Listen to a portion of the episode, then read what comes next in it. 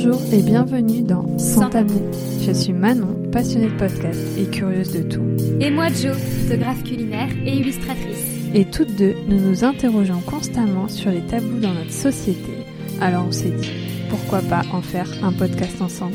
Ce podcast est finalement dit d'une réflexion, mais surtout d'une belle rencontre entre deux parcours bien différents. Si vous aimez parler des sujets qui mettent la plupart d'entre nous mal à l'aise, car vous comprenez, ça ne se fait pas d'en parler, ici nous prendrons le temps et la liberté d'en parler avec vous grâce à des témoignages. Nous mettrons également en lumière certains questionnements en interrogeant des professionnels. Pour témoigner, vous pouvez nous envoyer un mail à santabou.podcast.gmail.com. Alors, prenez un cookie, un thé ou un bon verre de vin, car c'est tout de suite dans Sans, tabou. Aujourd'hui est un épisode un peu particulier qui met en lumière la maltraitance des enfants dans certains foyers et leurs conditions de vie parfois déplorables qu'ils peuvent avoir. Aïssia est une femme sensible et courageuse qui nous raconte son enfance torturée. Elle nous parlera de l'abandon de sa mère, de l'alcoolisme de ses parents, des abus sexuels qu'elle a pu subir étant petite, de ses troubles et addictions dus à ce passé tumultueux mais ce que j'en retire surtout, c'est ce grand vide qu'elle a en elle d'un amour maternel qu'elle n'a jamais pu obtenir. Attention toutefois pour les âmes sensibles, cet épisode peut être difficile à entendre. Je vous laisse maintenant écouter son témoignage. Bonjour Alessia. Bonjour Marjo. Bienvenue sur euh, le podcast. Merci. Comment ça va? Ça va. Un peu tendu, mais ça va. ça va bien se passer. Merci. Est-ce que tu peux te présenter, s'il te plaît? Oui, bah alors je m'appelle Aïssia, j'ai 31 ans. Euh, je suis une jeune maman et j'habite euh, dans la Glou grenobloise. Ok, très bien. Très bonne présentation. Merci. alors, on voulait parler de ton enfance qui a été très compliquée. Oui, c'est vrai que j'ai eu une enfance plutôt atypique. Ouais, et justement, c'est plutôt intéressant de. Bah, je te laisse en fait te lancer. Ouais, ok, bah, je vais vous raconter un peu tout ça. Vas-y, dis-moi. Ça marche. Euh, bah alors, je suis née le 12 septembre 1989. Euh, je suis un enfant, euh, une surprise, dirons-nous. J'aime pas trop dire un enfant non désiré, je trouve que c'est un, peu, un peu dur. Mais c'est Mm. ça, ça le concept en fait. Bah oui, justement. Voilà. Euh, D'une maman euh, d'origine kabyle et d'un papa français, qui étaient tous les deux très jeunes euh, lors de ma naissance. Ils avaient une vingtaine d'années. Mhm. Donc moi qui suis ma- maintenant maman, je sais que 20 ans c'est très très jeune pour avoir des enfants. Euh, ma mère euh, ne, a voulu, euh, j'ai eu une naissance euh, compliquée quoi, par, euh, césarienne, tout ça. Et ma mère n'a pas voulu de moi dès la naissance. C'est un peu ma famille, mes grands-parents qui se sont battus pour qu'elle me récupère parce qu'elle voulait me laisser à la maternité. Donc ça commence un peu comme ça. Mon père n'était pas trop présent à cette époque, il travaillait beaucoup en déplacement sur des chantiers. donc je pense qu'elle a eu une fin de grossesse où elle s'est sentie pas très accompagnée.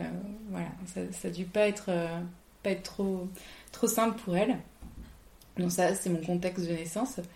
Et, euh, et donc j'ai grandi euh, avec mon père et ma mère euh, très jeune. bon, ça, c'était des personnes de 20 ans un peu perdues, je pense Mm. qui ont eux-mêmes euh, leur bagage lourd à porter, qui avaient leur bagage à porter. Et j'ai grandi au milieu d'addictions, c'est-à-dire que mon père était alcoolique, ma mère était alcoolique. Euh, mon père, quand il buvait, était violent. Ma mère aussi, d'ailleurs. Et ma mère ne m'aimait pas, clairement, elle me rejetait, elle me voulait pas. Et, et c'était pas, pas évident euh, de vivre dans un contexte comme ça. Euh, donc j'ai été victime de violences parentales, euh, voilà, de, de violences psychologiques, Mm. physiques. Et puis, euh, je rentrerai un peu dans les détails plus tard, mais ma mère a rencontré quelqu'un euh, quand euh, j'avais 6 ans, quelqu'un d'autre que mon père, et elle s'est barrée de la maison en me laissant euh, ma petite sœur, mon père et moi euh, tout seuls. Donc là, j'avais un papa euh, plutôt jeune, euh, qui avait une entreprise euh, en plus euh, à charge, qui se retrouve euh, tout seul euh, avec deux, deux enfants, deux filles qui plus est. Euh, c'est- c'est pas évident.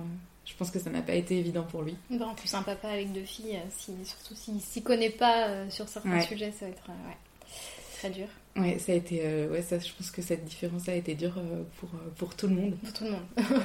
Ouais. oui. Et donc voilà. Donc on s'est retrouvés, on s'est retrouvés à trois. J'ai ma grand-mère paternelle qui est à un moment venue vivre avec nous. Mon père, je pense qu'il n'a pas supporté le départ de ma mère et toutes les responsabilités auxquelles il a dû faire face euh, d'un coup d'un seul. Plus son entreprise. Plus son entreprise bah, qui a coulé entre temps en fait. hein. Ouais, ça a Voilà. pas aidé. Ça, ben non, ça n'a pas du tout aidé. Il s'est enfoncé euh, de plus en plus euh, dans, dans l'addiction, dans l'alcool. Euh, et puis il a perdu pied. Hmm. Donc nous, on était un petit peu livrés à nous-mêmes. Il y avait ma grand-mère paternelle qui était là de temps en temps, mais c'était pas, pas facile. À quel âge vous aviez à ce moment-là? Euh, ouais, 8 ans. Moi j'avais 8 ans. 8 ans. Et ta, 8 à 10 ans.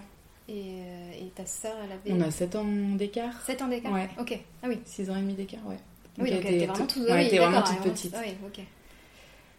Donc voilà, donc euh, ma grand-mère a vraiment fait euh, enfin tampon entre guillemets euh, lorsque mon père avait vraiment définitivement perdu pied, qu'il a été hospitalisé en détox hein, pour l'alcool, en psy quoi, pour, Mm.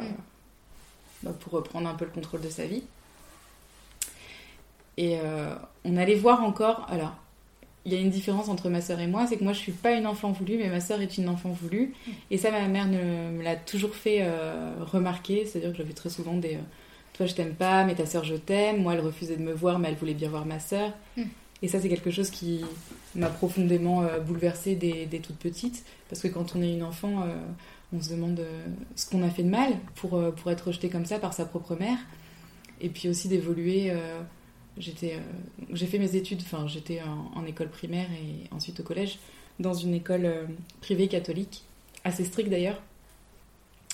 Et euh, je voyais mes copines partager des. Enfin, c'était vraiment des familles bienveillantes pour la plupart catholiques. Donc, enfin, donc, non, pas nécessairement, mais Mm. plutôt bienveillantes, plutôt dans, euh, dans récou- dans l'écoute, dans le respect, et euh, pas forcément dans les violences comme j'avais à la maison. Ouais. Et je dois avouer que j'étais souvent euh, très envieuse et jalouse même de mes copines de voir qu'elles avaient une famille qui était là pour, euh, pour elles, avec des, des parents aimants. Enfin, moi, c'était quelque chose. euh, j'avais déjà toute petite un immense vide en moi qui était difficile à combler. Et, et, et voilà, et cette immense vide a laissé de, de sacrées traces.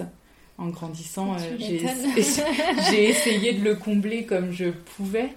Euh, ça passe par des addictions, par l'autodestruction, par plein de choses où, où on essaye de, de survivre comme on peut avec euh, l'enfance qu'on a. Je pense que l'enfance, c'est un peu comme. comment dire C'est comme construire un immeuble, tu vois, tu as, des des fondations et. Quand on, quand on, on est une personne, euh, si on lui donne des, des fondations stables, et elle, évolue favorablement, mais euh, si c'est l'inverse, c'est euh, c'est plus difficile de se construire. C'est une trop belle image. voilà, bon, c'était la métaphore BTP. Euh, voilà, donc ça c'est pour donner un petit peu le contexte. Euh, bien sûr que la justice, à un moment donné, est venue toquer à notre porte. Euh, avec euh, voilà, il y a- il y, a eu un début de, de divorce, euh, des procédures voilà typiques. Mhm. On a été vu plusieurs fois par le juge des affaires familiales. Euh, des assistantes sociales ont commencé également à un peu s'intéresser à notre cas, puisqu'on était, euh, ben, grosso modo, euh, deux petites filles, un papa qui, avait, qui était en train de perdre son entreprise, qui avait engagé ses biens personnels à travers son entreprise, donc qui perdait également ses biens personnels, c'est-à-dire qu'on a perdu également notre maison. Et pour, euh, pour raccourcir un peu l'histoire, on s'est retrouvés, mon père, ma soeur et moi, à vivre euh, dans une caravane dans le jardin d'un copain à lui Ok. en plein hiver. Donc euh, c'était c'était enfin des mois difficiles. Ben, L'hiver, il fait froid, l'eau gèle, on n'a pas toujours l'eau courante.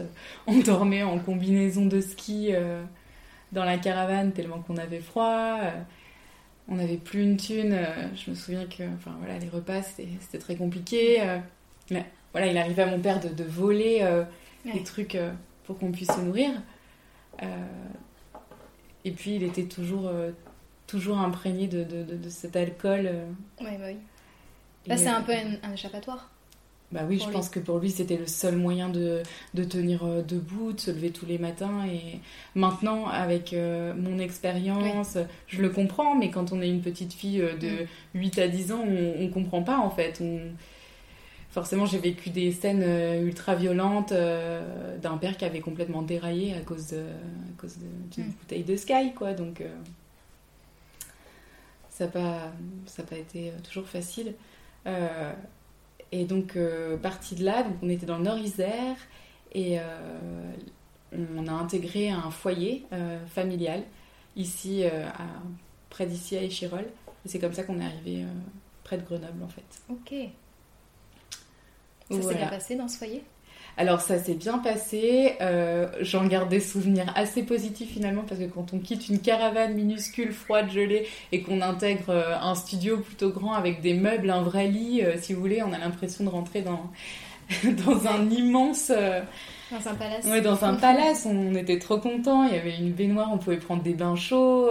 il y avait des gens qui veillaient sur nous. Il y avait toute une équipe d'assistants sociaux qui étaient là, qui aidaient d'un côté mon père à, se réinsérer socialement, à reprendre un boulot, etc., à se sevrer complètement. Euh, nous, euh, on, était, on était protégés aussi. Il euh, faut savoir que dans ce foyer, il y avait toujours quelqu'un pour nous. ça, a été, ça a été un grand soulagement. Hein. C'était un grand soulagement. C'était un grand soulagement d'avoir cette nouvelle vie-là, d'être encadré, de se sentir un peu plus entouré, et même par des professionnels. Euh, et, aussi de, de, partir de cet endroit où j'avais vécu des choses euh, affreuses euh, toute mon enfance. Quoi. Hmm. Donc c'était une nouvelle page. Et, et c'était quoi les choses affreuses, si tu peux Oui, bah, bien sûr. Il y, a, eu toute la violence qui a découlé de la relation avec ma mère. voilà, j'ai des scènes quand elle était tellement bourrée qu'elle ne faisait pas à manger. Donc, euh, toute petite, enfin 6-7 ans, j'essayais de faire à manger pour, euh, pour ma sœur et moi. J'ai en image de, de, réchauffer des boîtes de raviolis comme je pouvais au micro-ondes, enfin de faire des trucs de ce genre-là. Euh, le midi, par exemple, quand je rentrais manger chez moi, ma mère m'envoyait systématiquement lui acheter de quoi boire l'après-midi. Donc, je mangeais pas toujours le midi parce que j'avais pas le temps. Elle, voilà, c'était Dès que mon père partait en chantier, j'étais clairement son bouc émissaire, j'en prenais plein la gueule. Euh, si, euh, si je faisais une bêtise d'après, elle pouvait être euh, super violente. Enfin, voilà. Les soirs d'été, à 20h, fallait que je sois dans ma chambre et j'avais pas intérêt à, broncher. Hmm. J'ai plein de scènes comme ça. Et puis, elle, était, elle était alcoolique et elle était entourée des mauvaises personnes, donc d'autres personnes alcooliques et notamment des hommes alcooliques. Et euh, voilà, pas du tout bienveillant, euh, avec euh, souvent des, des regards, des gestes déplacés, des comportements déplacés. Et j'ai baigné dans, toute cette ambiance malsaine au possible de personnes qui étaient. maintenant, je me dis qu'elles étaient perdues, mais, mais, quand j'étais plus petite, je, je comprenais pas trop quoi. Mm.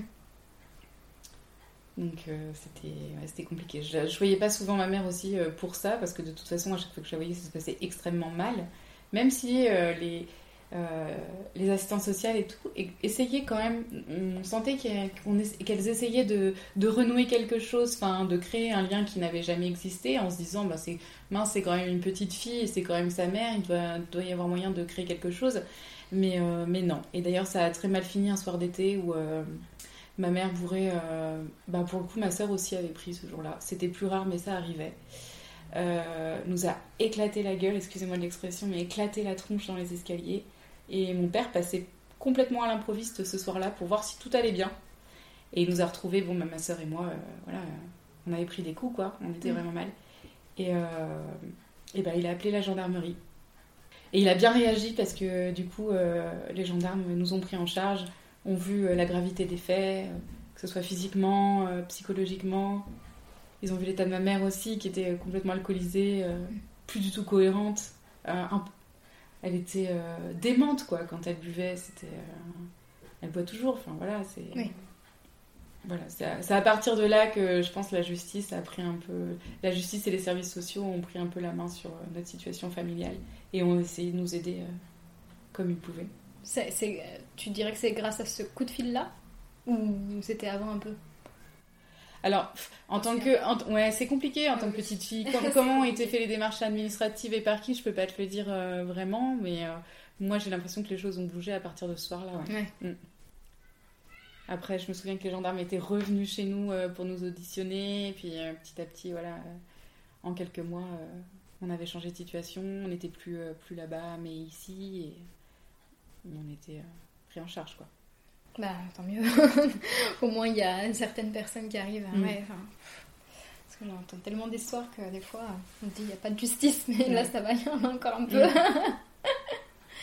Et du coup, euh, après, quand tu es arrivée sur Grenoble, tu étais dans le foyer d'accueil. Qu'est-ce qui s'est passé après, du coup? Alors, bah, là, je commençais déjà à être un peu plus grande. Je suis arrivée dans le foyer, euh, j'avais 11-12 ans. Ouais, l'adolescence. Ouais, l'adolescence, le début de l'adolescence. Euh, donc là, j'ai plein d'anecdotes. parce que, un début d'adolescence, quand on est une jeune fille en colère, dirons-nous, avec un papa. C'est compliqué. Mm. Euh, je suis arrivée en ville en plus. Moi, euh, je viens de la campagne à la base. Mm. Et en ville, il y avait plein de choses qui, sont, qui étaient accessibles qui ne l'étaient pas euh, à la campagne. Je pense notamment, bah, nous, quand, quand j'ai quitté mon, mon, petit bled là-bas, ça nous arrivait avec les copains de fumer une cigarette comme ça pour faire un peu les cakes. mais quand je suis arrivée à Grenoble, c'était une autre paire de manches. Enfin, les gens euh, qui étaient un peu dans mon cas euh, buvaient déjà de l'alcool, ils fumaient des joints, des trucs mm. comme ça. très vite, j'ai commencé à, bah, à consommer des trucs aussi, quoi. Euh, ça a commencé, bah, du coup, très jeune, voilà, 11-12 ans, je commençais à fumer des clubs, des joints, à boire. Les mercredis après-midi, avec mes potes, on s'amusait enfin, à, à, picoler, quoi. Mm. Et puis j'avais, alors ça c'est une histoire un peu folle, mais j'avais une pionne dont je tairai le nom, une pionne, enfin, je sais pas comment on dit ça. Euh, oui, c'est ça, un, un pion, une pionne, ouais, je pense ça. que c'est ça. Dans mon collège, j'avais une pionne qui était un peu teufeuse et tout. Euh. Teufeuse? Ouais, teufeuse. Ah, qui fait la fête? Ouais, qui ah, fait la fête. euh, un peu, trop vieille. un, peu, un peu punk, new age, je sais pas trop comment te décrire ça. Et je, je, me suis très vite rapprochée d'elle parce que, en fait, moi, je suis arrivée dans une ZEP. Je sortais mmh. d'un collège catho. Ouais. Euh, en plus de ça, j'étais archi fan de métal. et je suis arrivée là-bas, euh, si tu veux, euh, tout le monde était en Air Max TN. c'était un contraste, mais d'une violence inouïe. Et je suis arrivée avec mon vernis noir, mes, mes, colliers de punk, mes suites de métallo. Donc bah j'ai pas été socialement acceptée, hein, on, va, va, pas se mentir. On m'a assimilée à Satan, enfin il y avait des trucs. Voilà, c'était compliqué. Et donc cette pionne avait un peu le même euh, socio-style que moi. Et je pense que très vite, en fait, elle était jeune. Hein. Elle avait, je pense, à peine 18 ans. Ouais. Et on s'est très vite euh, rapprochés. Et on a commencé un peu à passer du temps ensemble. Sauf que elle, elle prenait déjà des, des produits, quoi. Des... Ah et euh, ouais, on a passé, ben ouais, à 13 ans, en fait, j'ai gobé mon premier cacheton d'ecstasy. Mais c'est quoi cette pionne Eh ben, c'est une jeune qui, comme moi, était perdue, je, pense, Et voilà, c'est comme ça que ça s'est fait. Et, euh, et, voilà, donc je me suis retrouvée dans des endroits et à faire des choses qui, à mon avis, ne se font pas quand on a 13 euh, ans, quoi. Mais, euh, mais voilà, donc j'ai commencé à apprendre des trucs quand j'avais 13 ans. Mm. Donc, enfin, je le dis maintenant parce que c'est derrière moi et que je pense qu'il faut il y a une grande euh, sensibilisation à faire euh, auprès des jeunes, mais euh, voilà, des tasses, du LSD, de la coke, du speed, fumer des joints H24, tout ça, quoi, dans le dos de mon père, ou du moins, il s'est peut-être. il avait peut-être ses problèmes à lui, ou voilà, c'est, j'étais pas très souvent chez moi. J'étais pleine de mythos, hein, je disais, ouais, je vais dormir chez une copine, et puis en fait. On allait poser du son avec des gars euh, dans la chartreuse, on faisait des trucs, je me suis retrouvée en boîte à 14 ans, enfin, voilà, faire des trucs que je n'étais pas censée faire. Hmm. Et je me suis vachement abîmée parce qu'en fait, à l'époque où je le faisais, je pensais que ouais, je suis grande. Ouais, bah oui. mais, pas du tout. Euh, en fait, j'étais juste une enfant euh, en colère, triste, avec un profond manque d'amour et, et bah, ça laisse des traces, quoi. Ça laisse des, des traces énormes. Et, voilà. Je tiens à souligner que malgré tout cela, je n'ai jamais décroché l'école. J'ai jamais redoublé. Je n'étais pas une élève sans sas, mais j'ai toujours eu la moyenne et j'ai eu mon bac. Ouais, c'est bien, j'en suis fière parce qu'en fait, c'était quand même euh, ça, et je pense que c'est l'école Cato qui me l'a. Enfin, en tout cas, le niveau de cette école qui me l'a appris, c'est que ma seule échappatoire, euh, ça serait peut-être celle-là en fait. Ah, c'est bien. Ouais, ça serait peut-être de, ben, de bosser en cours et euh, de vite vite trouver un boulot ou quoi que ce soit, mais un truc euh, qui fasse que je puisse me barrer de chez moi. Et la rigueur euh, au niveau de. Enfin, je sais pas. Ouais, peut-être la rigueur de travail aussi, c'est ça que tu entends Ouais, ouais, ouais, sûrement. Ouais. je sais pas. c'est vrai qu'il y avait une rigueur de travail. Bah, je suis arrivée, j'avais 17 de moyenne sans rien foutre, quoi, parce que Ah ben, le niveau était très très haut et ben, quand j'arrive dans une ZEB, enfin, c'est les deux opposés. Ouais. Donc voilà. Après, donc il- forcément, il m'est arrivé des sales trucs. Euh, je me suis mise dans des états où j'étais pas tout à fait consciente. euh, déjà que j'étais peut-être pas tout à fait consciente de tous les dangers qui m'entouraient. Hmm. Mais euh, là, on va rentrer dans une partie un peu difficile. Je vais vous décrire une scène que j'ai vécue. Donc j'avais 13 ans. C'était dans, ce, dans le même foyer où j'habitais. Je traînais beaucoup avec une, avec une nana qui avait un grand frère qui tapait des trucs et tout. Et ça nous arrivait de faire des soirées ensemble. Un soir, mon père était pas là. Euh, Je pense qu'à cette époque, il avait une petite copine ou quoi. Et puis il était parti euh, dormir chez elle avec euh, ma soeur. Donc ce, ce gars-là me dit Ouais, euh, ben justement, je passe la soirée euh, au foyer où t'habites. Donc descends un, un ou deux étages en dessous. C'était vraiment euh, en dessous de chez moi, quoi. Hmm. Et je me suis retrouvée en gros au milieu d'un plan à 3, à 4 même, enfin 3 et demi quoi. C'est-à-dire que on avait, on avait bu, on avait, on avait bu, on avait fumé. euh, J'étais euh, franchement défoncée. Et euh, les personnes qui habitaient ce studio étaient adultes. Elles avaient, je pense, une trentaine d'années. Et elles ont commencé à s'embrasser, à se déshabiller, à faire des trucs devant moi. Et en fait, je pense qu'une personne normale, bah, pourquoi tu t'es pas barrée? Mais parce que j'étais morte de trouille en fait.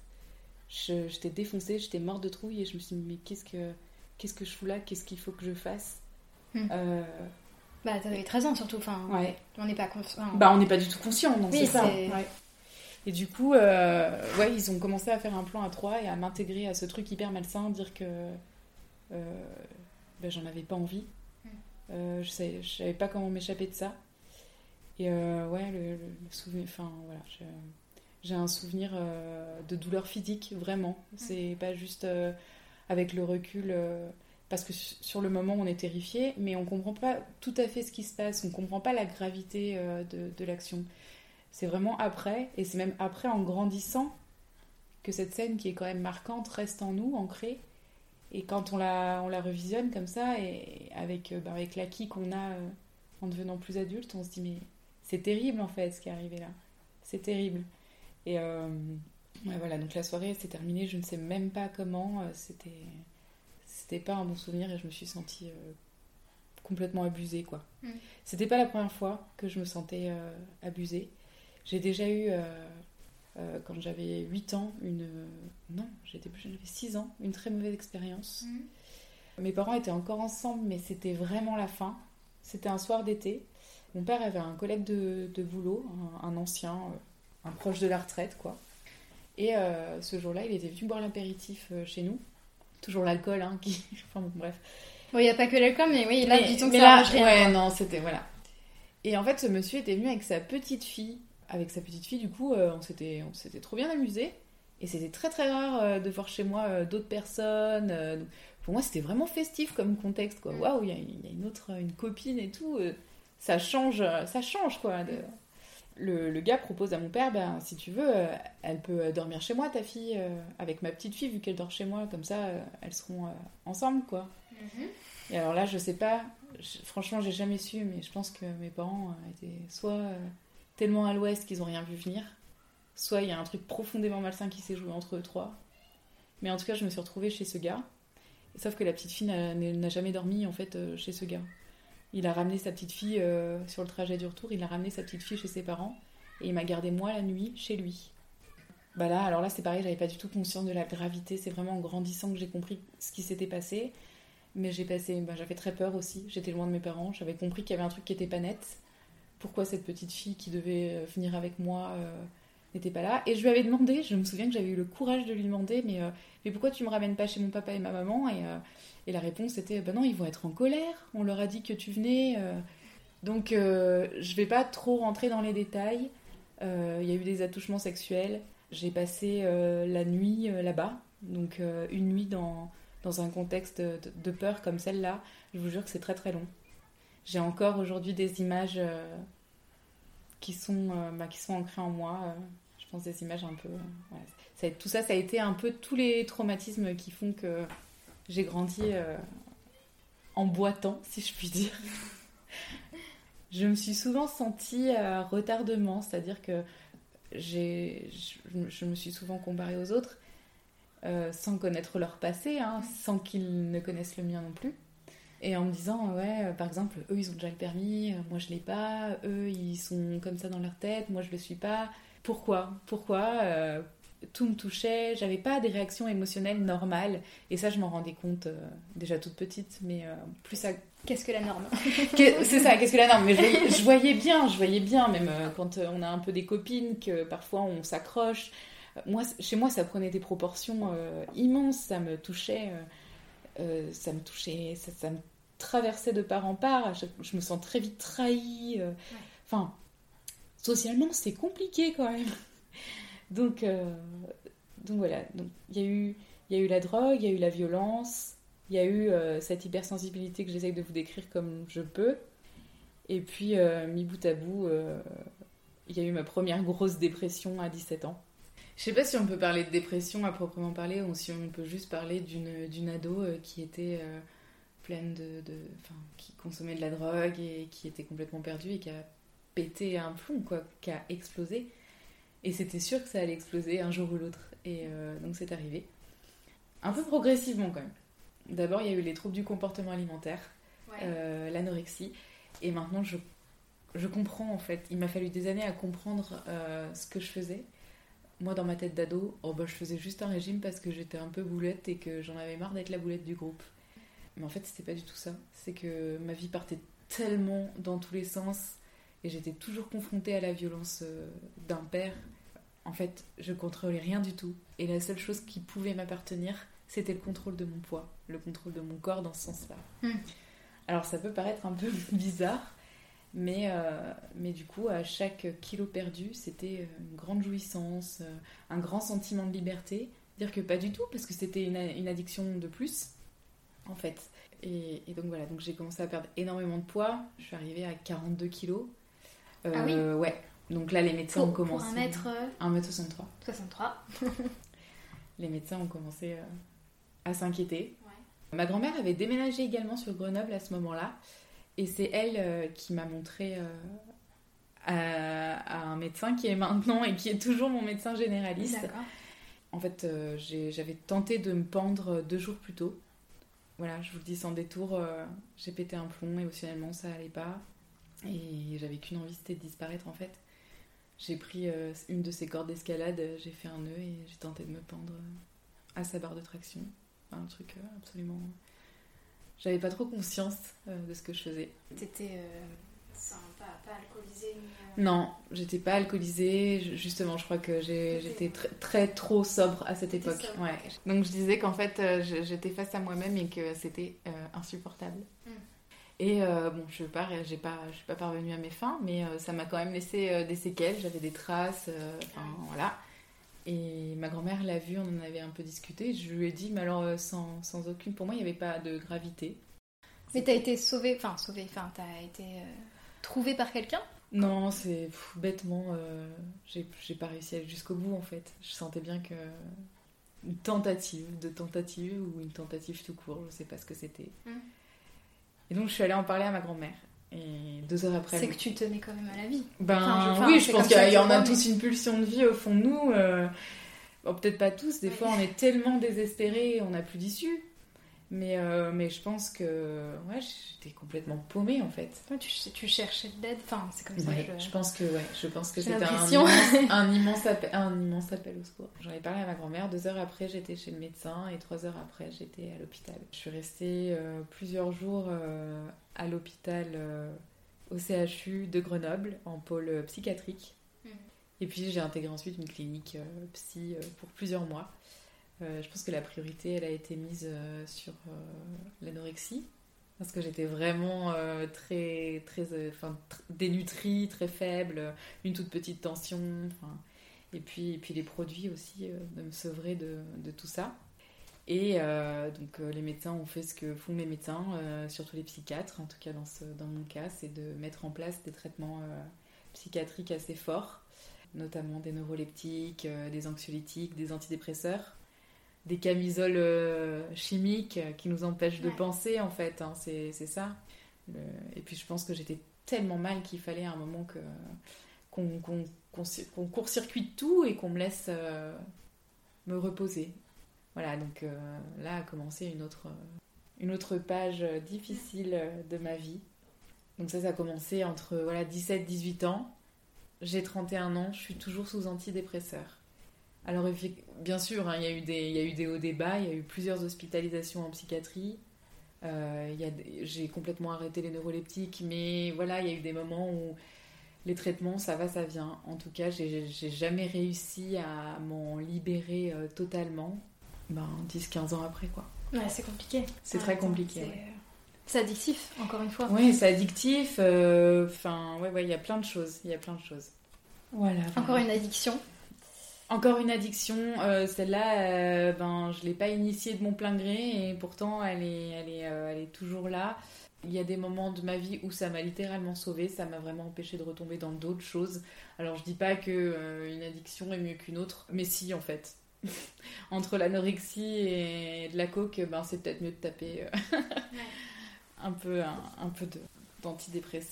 Il faut savoir que j'ai, je pense que j'ai un trait de personnalité comme mes parents, très addictif. Je dis pas que c'est génétique, peut-être que c'est juste un espèce de mimétisme inconscient.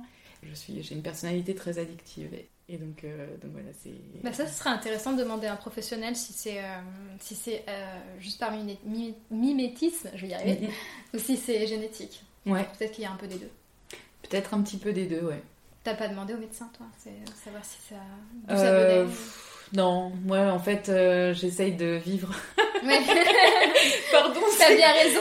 C'est cool comme réponse. Non, mais, mais... t'as bien raison. J'ai tellement traversé de tempêtes, de trucs que quand ça va, euh, j'essaye de juste de vivre. Et c'est déjà euh, difficile euh, en ayant ben, ce que j'appelle des cicatrices, donc un, trouble, un trouble anxieux, un trouble de la personnalité borderline, une hypersensibilité, et ben, de gérer une vie quasi normalement. Donc je travaille, je suis mère de famille, et voilà, j'ai mon chéri, j'ai voilà, tout ça. Et ça me demande énormément d'énergie. Et c'est ça, en fait, que, que j'essayais de dire tout à l'heure. Quand je, déjà, plus jeune, je me comparais aux autres et j'ai l'impression d'être à retardement. Ben, j'ai pas grandi de la même manière. Je me suis pas développée normalement et sainement, entre guillemets. Et voilà, aujourd'hui, ce qui pourrait être une, une normalité pour quelqu'un euh, est une épreuve pour moi. J'ai pendant des années, pendant deux ans exactement, euh, je sortais quasi pas euh, de chez moi. Pour le coup, je fumais énormément de, joints et j'avais beaucoup d'anxiolytiques aussi. J'avais une phobie sociale telle qu'il était impossible pour moi de sortir, d'aller voir des gens, euh, de, me balader dans la rue. Ça me déclenchait automatiquement des attaques de panique et c'était invivable. Et tu sais à quoi c'était dû? Non, j'ai jamais vraiment su euh, à quoi, à quoi c'était dû. Je sais que j'ai réussi à me sortir de ça, que ça m'a pris énormément de temps. Je pense que le chichon m'a pas du tout aidé là-dessus. Le? Le chichon, les joints, la fumée merci. ne, m'ont pas du tout aidé. Ça, ça a amplifié ce côté un peu phobique social. C'est-à-dire que quand tu fumes en soirée avec des potes, bah c'est cool, tu rigoles. Mais quand euh, le premier truc que tu fais le matin, c'est euh, pétard, euh, café, il y a un moment tu te coupes de tout quoi. Et ça a des vraies conséquences sur ta vie sociale et, sur ben, la vie professionnelle. Il n'y en avait pas. je me suis, je me suis perdue. Moi, le seul truc qui comptait pour moi, c'est d'avoir euh, de quoi fumer du matin au soir et c'est tout quoi. Aujourd'hui, je suis vraiment heureuse de dire que ben, je fume plus depuis très longtemps. Euh, j'ai arrêté le joint euh, du jour au lendemain, dire que ça faisait des années que je fumais une vingtaine de pétards par jour. Enfin, je veux dire, les ressources, si on a envie de s'en sortir, on, les a. Je pense qu'il faut être bien entouré, c'est sûr. Moi, j'ai eu la chance quand même d'avoir un très très bon psychiatre pendant plus de 10 ans qui m'a aidé à, me... sortir de ça. Euh, qui est parti à la retraite et franchement j'avais l'impression de quitter un proche, un père. Euh, non mais vraiment, hein, ça m'a. Quand il est parti à la, retraite, j'ai été dévastée. Bon, il m'a recommandé à une de ses confrères qui est très très bien aussi, mais voilà, il m'a, il m'a vraiment accompagnée dans toutes mes addictions et au final, quand je vois le travail que j'ai fait avec lui, j'ai réussi à me sortir des troubles alimentaires, j'ai réussi à me sortir euh, des consommations de stupéfiants. Ben finalement, je m'en suis peut-être pas trop mal sortie. Euh, dans tout ça, bah, il y a les, relations avec les garçons. Alors, euh, moi, j'ai commencé par les filles. C'était hors de question que j'approche un garçon parce que ça me terrifiait. Bah, c'est pas eh étonnant. non, ça s'explique complètement. C'est euh, ouais. Donc voilà. Donc. Mais remarque, ça m'étonne aussi puisque vu ta relation avec ta mère, Ouais, je sais pas comment je pourrais expliquer ça. Moi, je sais que les hommes, ça me faisait peur et puis ça me dégoûtait. Je pense aussi que dans mon esprit euh, rebelle, euh, voilà, il fallait pas que je fasse les choses comme tout le monde, c'était sûr, tu vois. C'était limite prévisible. Mais pour moi, en tout cas, ça a été, euh, ça a été qu'une qu'une période de ma vie. Ensuite, j'ai rencontré des garçons, j'ai jamais sur le tard un peu. Enfin, j'ai jamais, ça m'a jamais trop intéressé. Moi, je préfère aller me bourrer la gueule avec mes potes que d'aller faire des bisous aux garçons. Enfin bon, tu vois un peu le truc, quoi. Et puis j'ai rencontré un, garçon quand j'avais 19 ans. Euh, je suis restée 7 ans avec lui, c'est énorme. Ah Il avait 10 ans de plus que moi. Ce garçon m'a, entre guillemets, permis de partir de chez moi. Euh, ça a été euh, plus ou moins consciemment une opportunité de, ben, de partir de, de, chez moi. Et, et ça, il fallait. D'être libre. Ouais, d'être libre. D'être libre. Et en fait, je pouvais plus rester chez moi. Il y avait mon père rentrait euh, bourré un soir sur deux. Euh, moi, je vivais dans l'angoisse de comment il va rentrer? Est-ce que est-ce qu'il va être grave bourré? Il va nous il va nous, nous taper sur la gueule? Est-ce que ça va aller? Est-ce que j'avais cette angoisse euh, qui était quand même. Puis ouais, c'était plus possible. Donc ce gars s'est présenté dans ma vie et vraiment, je vous le dis, c'est sincère. Je sais pas si c'était conscient ou pas, mais en tout cas, il avait son appart. Je suis partie quoi, très mm. vite. Alors lui fumait plein plein de joints. Ouais. Ça aide pas du coup. c'est là où je vais commencer à moi aussi euh, partir dans cette routine-là, fumer plein de bédos, à rien faire de ma vie. Et, euh, et puis on s'est séparés. Bon, là je vous fais un peu la version courte, mais on s'est séparés sept ans après. Euh, une relation toxique, malsaine, enfin pas cool quoi. Et j'ai rencontré le père de mon fils. Et là, alors je sais pas ce qui s'est passé, mais je peux vous dire que ben, chaque jour j'ai envie de donner le meilleur, le meilleur de, moi-même. Donc après, il y a le corps qui répond aussi. C'est-à-dire que j'ai fait beaucoup de conneries très jeune et mon corps, euh, en fait, on a tendance à se dire oh bah s'il se passe rien maintenant, c'est que ça va, je peux continuer à faire des conneries, mais pas du tout, non. si vous faites des bêtises, arrêtez tout de suite parce qu'on le paye un jour, un jour ou l'autre, on le paye. Mm. Et, et moi, j'ai payé euh, fort, cher. J'ai payé très cher. On en reparlera une prochaine fois, mais j'ai fait un infarctus il y a quelques mois, j'ai 30 ans. Donc, euh, Et pourtant, je prenais plus de C'est dû, au tabac. Ouais, bah, je pense que je me... oui, j'ai fragilisé mon organisme. en plus, j'étais en pleine croissance et j'ai tout, tout bousillé. Euh, les troubles du comportement alimentaire, euh, l'anorexie, la boulimie, l'hyperphagie, là aussi, je me suis complètement désinguée. Donc ouais, je pense que j'étais arrivée à un, stade où mon corps a, a lâché. Ouais, a lâché. J'étais pas censée avoir d'enfant, j'ai eu la chance de tomber enceinte et de le vouloir et de l'avoir gardé et d'être maman maintenant. Mais ça aussi, je pense que ça a eu un prix sur mon organisme. Ouais. Donc voilà. Et t'es contente euh, du coup d'être euh, maman et de pas de pas faire vivre à ton enfant par exemple parce que Ouais alors moi c'était un challenge pour toi Alors euh, non parce qu'à la base je voulais vraiment je voulais pas d'enfant parce que j'avais trop trop peur de recréer le schéma particulièrement maternel. J'avais super peur, notamment d'avoir une petite fille et de me dire, rien que de vous évoquer le truc, ben là forcément moi ça me, c'est encore frais hein, parce que je, alors c'est pas, c'est pas une lutte. Je veux dire, je sens qu'instinctivement je suis pas comme mes parents, je suis une personne sensible, très aimante, euh, très démonstrative. J'ai pas de mal, mais, mais j'ai peur. J'ai peur de un jour lâcher prise, retomber dans mes addictions et, et oublier mon, mon fils ou même euh, l'abandonner comme ma mère l'a fait.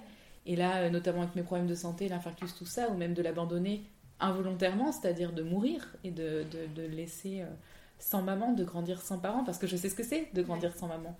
Et c'est tout ça, c'est dur, mais j'essaye de pas trop y penser, de mettre un pied devant l'autre et de faire du mieux que je peux au quotidien.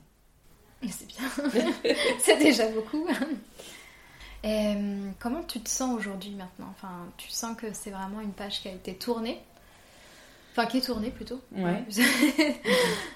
Alors, j'ai l'impression que d'être devenue maman, euh, ça, a fait, ça a remis un petit peu euh, les, les énergies. Enfin, je sais pas comment t'expliquer ça, mais en gros, avant, j'avais j'avais beaucoup le temps de penser à moi-même, tu vois ce que je veux dire, et d'essayer de comprendre et de, et de me torturer avec mon passé. Or là, euh, c'est. Alors, bien sûr que j'ai le droit d'y penser, je l'évoque, je suis toujours suivie par un psy, tout ça. Mais ma priorité, c'est mon fils. Et euh, du coup, ça remet une autre dimension, à, une autre perspective à mon avenir. Et alors, c'est, je pense que ce sera jamais euh, clos. C'est parce que, en fait, euh, ce qui a été, enfin, ce qui a été fait hier fait ce que je suis aujourd'hui.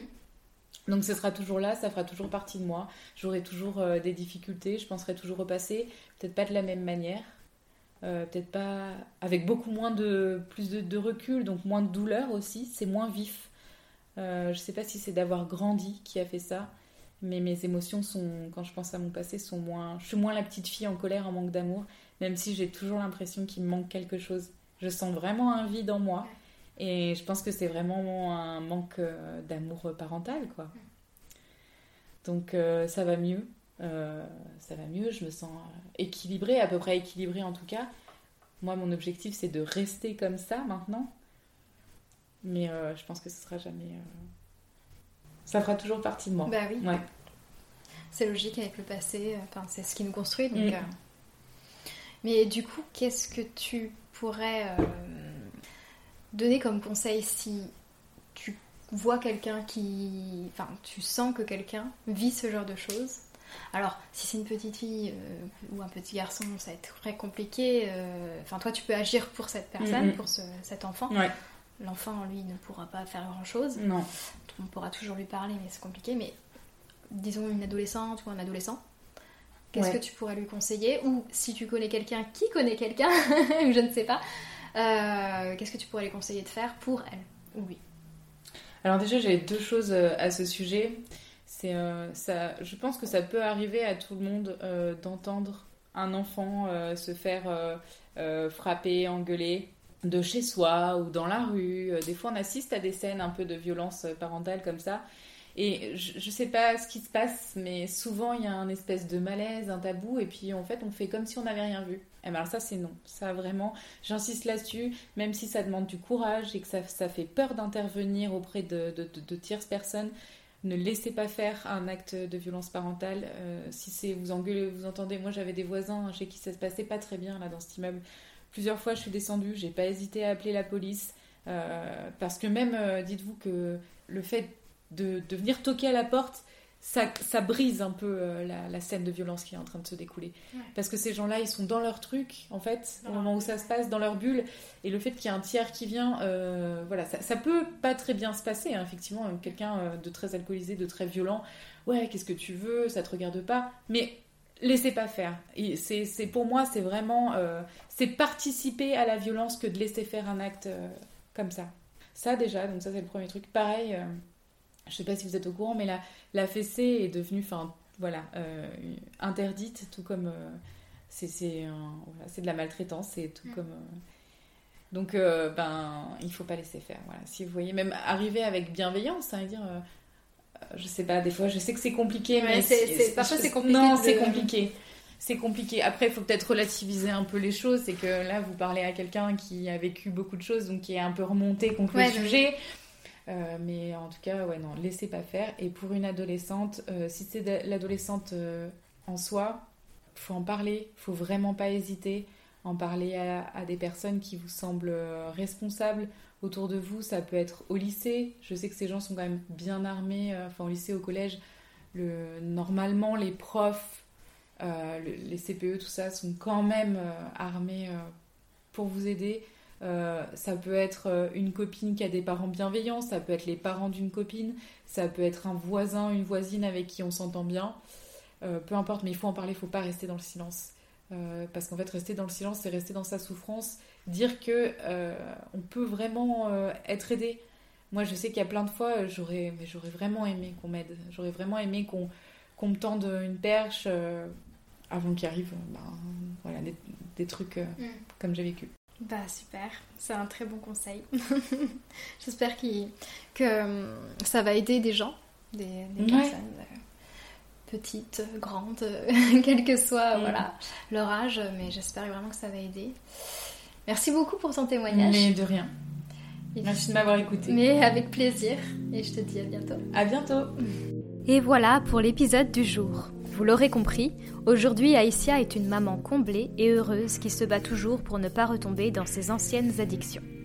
Je suis heureuse qu'elle ait pu témoigner sur ce sujet si compliqué à aborder. Merci d'avoir écouté l'épisode jusqu'au bout, j'espère qu'il vous a plu. Si vous aimez le podcast, n'hésitez pas à nous mettre 5 étoiles sur votre plateforme d'écoute et de le partager le plus possible. Cela nous permettra de nous faire connaître et de pouvoir libérer les paroles. Retrouvez-nous sur notre site internet sans tabou-du-milieu podcast.com, sur Instagram at sans-du-bas tabou-du-bas ou bien par mail à santabou.podcast.gmail.com si vous souhaitez témoigner ou tout simplement papoter avec Manon et moi. À très vite et surtout soyez sans tabou